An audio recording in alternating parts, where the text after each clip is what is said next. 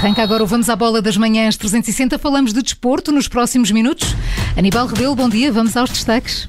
Olá Maria João, hoje falamos dos milhões de prejuízos que os clubes de futebol apresentam devido às quebras das receitas provocadas pela pandemia. São números revelados na Cimeira de Presidentes, onde Rui Costa esteve pela primeira vez a representar o Benfica e de onde saiu a dizer que há união entre os clubes portugueses. Já Pinto da Costa apontou o dedo às instâncias que gerem o futebol. Diz o presidente do Futebol Clube Porto que parar o campeonato depois de quatro jornadas por causa das seleções não faz qualquer sentido e deixa a porta aberta a uma nova recandidatura à liderança dos Dragões. Falamos ainda do calendário da Taça da Liga, onde o Sporting vai defender o título conquistado na época passada e o primeiro adversário é o Famalicão, com quem perdeu dois pontos na última jornada da Liga.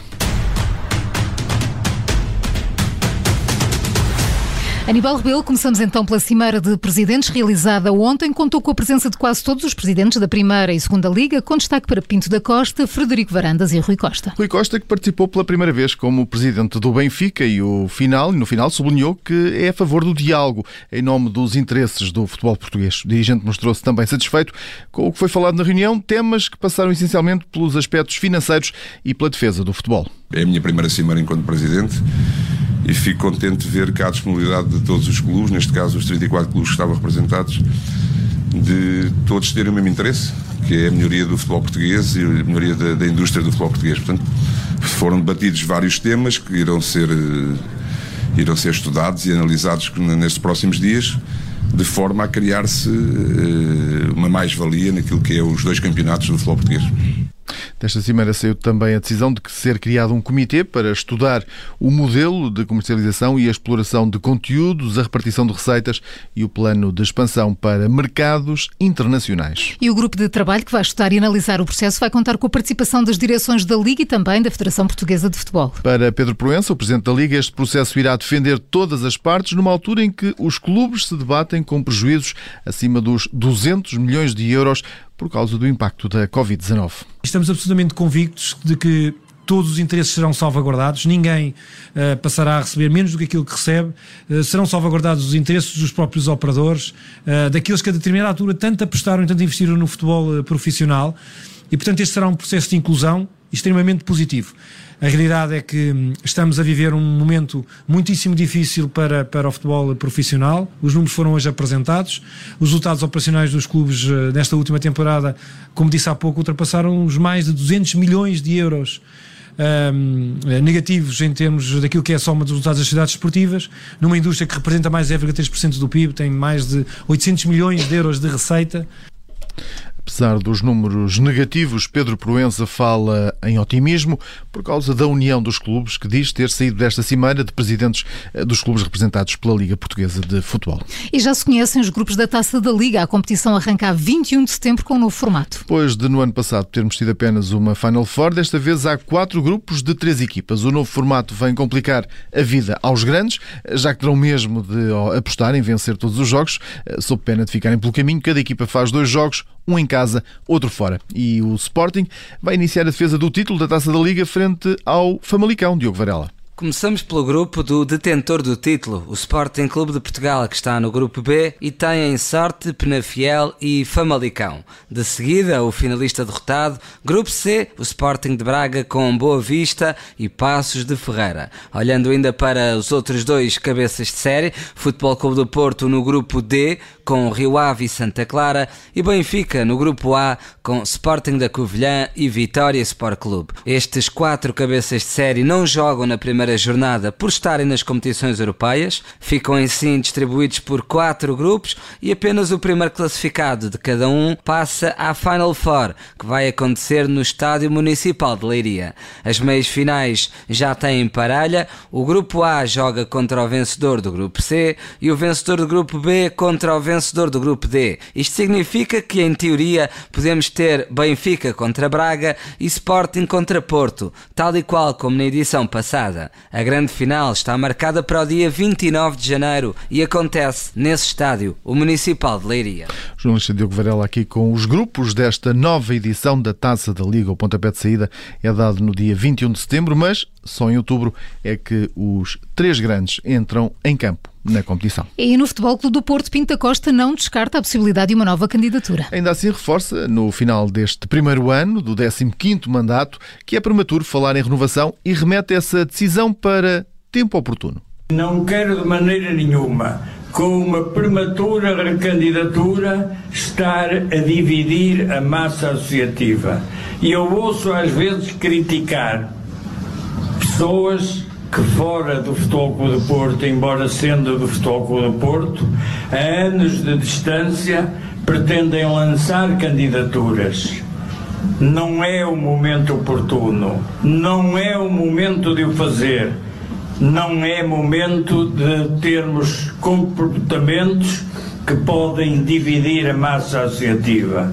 Por isso, em tempo oportuno, nós havemos de falar, conversar e ver o que é melhor para o Futebol Clube do Porto.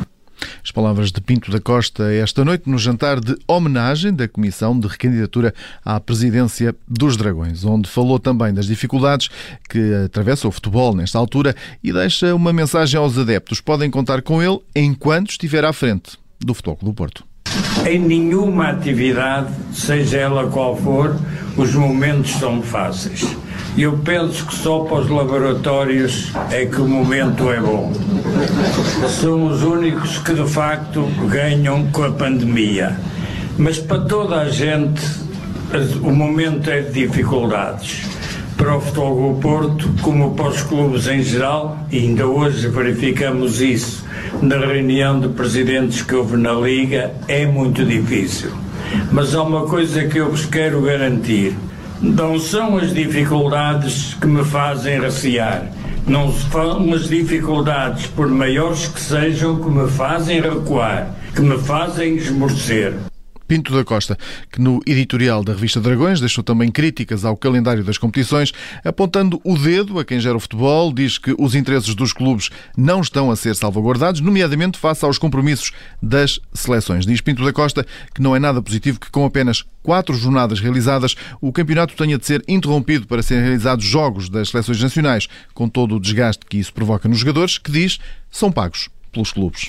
E na preparação para a próxima jornada de futebol, Marco Gruzic continua a treinar de forma condicionada. O médio sérvio, do, de acordo com o boletim clínico dos Dragões, esteve integrado na sessão de ontem, mas trabalhou de forma limitada. Já o guarda-redes Marquezine está a recuperar de lesão e fez tratamento e ginásio. O Futebol Clube Porto, que prepara o clássico com o Sporting da quinta jornada, agendada, agendado para 11 de setembro, jogo que vai ter lugar em Alvalade. E também no Sporting, Ruben Amorim tem vários jogadores nas mãos da equipa médica. O treinador do Sporting continua sem contar com Pedro Gonçalves, Alves, Sebastián Coates e Gonçalo Inácio. Eles foram dispensados das seleções devido a lesões e continuam a fazer por isso tratamento. O Sporting que realizou ontem nova sessão de treinos na academia com vários jogadores ao serviço das respectivas seleções. Ruben Amorim eh, aproveitou para chamar vários jovens da formação leonina, a exemplo do que já tinha acontecido na quarta-feira. E no Benfica, Valentino Lázaro foi ontem apresentado no Estádio da Luz como novo reforço do Benfica para a nova temporada. E já tirou uma fotografia com a Águia Vitória, que há nove anos viu voar no Estádio da Luz. Ora, o lateral direito considera que esta foi a altura certa para se mudar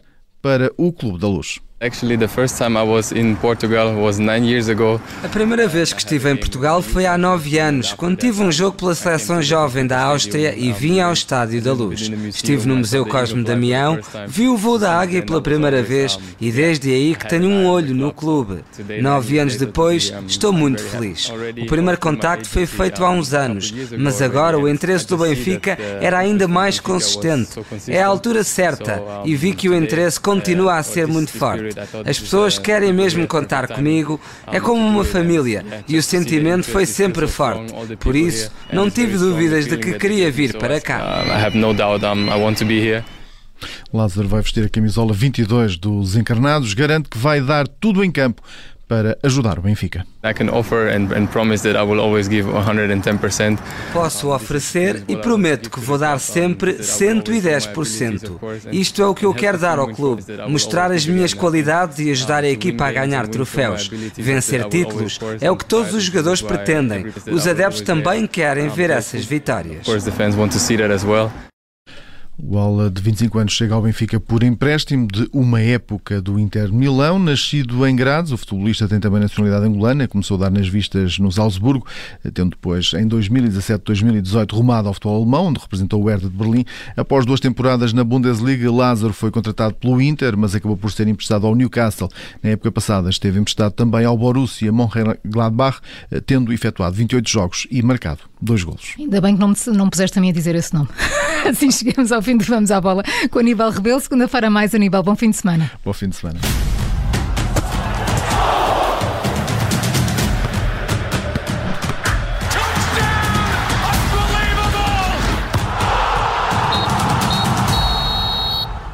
Rádio.